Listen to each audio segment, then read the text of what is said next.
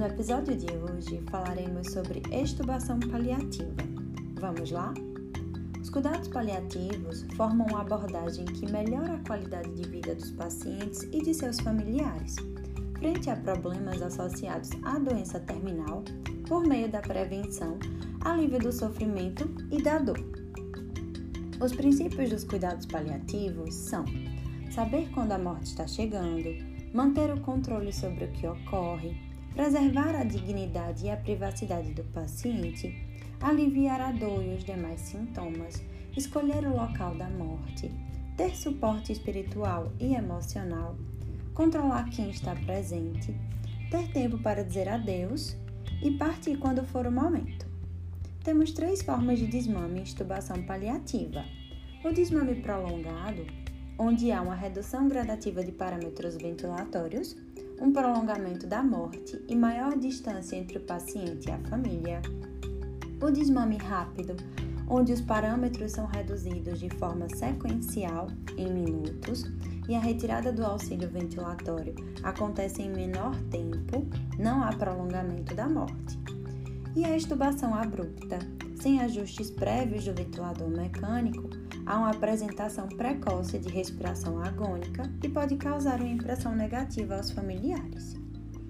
Algumas etapas desse processo são preconizadas e, e padronizadas, como desligar os monitores e os alarmes do quarto, garantir que as mãos do paciente estejam livres, convidar os familiares a ficarem com o paciente, desligar ou reduzir os vasopressores, manter a equipe em vigilância para os sinais de sofrimento reduzir a fração de oxigênio a condições ambientais e realizar a extubação apenas em condições de conforto.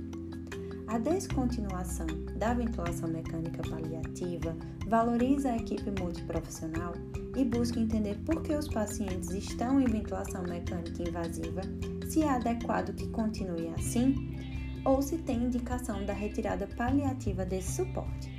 Preconiza também uma avaliação fisioterapêutica para uma proposta de desmame e reversão da distanásia. Um protocolo muito utilizado é o SPIKES, onde cada letra representa uma etapa do processo. O S, Setting Up, refere-se à preparação do ambiente, que deve ser calmo e sem interrupções. O P, Perception, é o momento em que todos os membros da equipe e os familiares se apresentam. O Invitation, é quando a equipe, após ouvir tudo o que a família conhece sobre a doença do paciente, convida os familiares a saber mais informações sobre o caso. O K, Knowledge, refere-se ao conhecimento dos fatos. O E, Emotions, é onde a equipe se mostra disponível com atitudes empáticas e deixa claro que toda a equipe está ao lado do familiar e do paciente. E S, Strategy, consiste em estabelecer metas em curto e médio prazos. Então é isso, gente. Até semana que vem.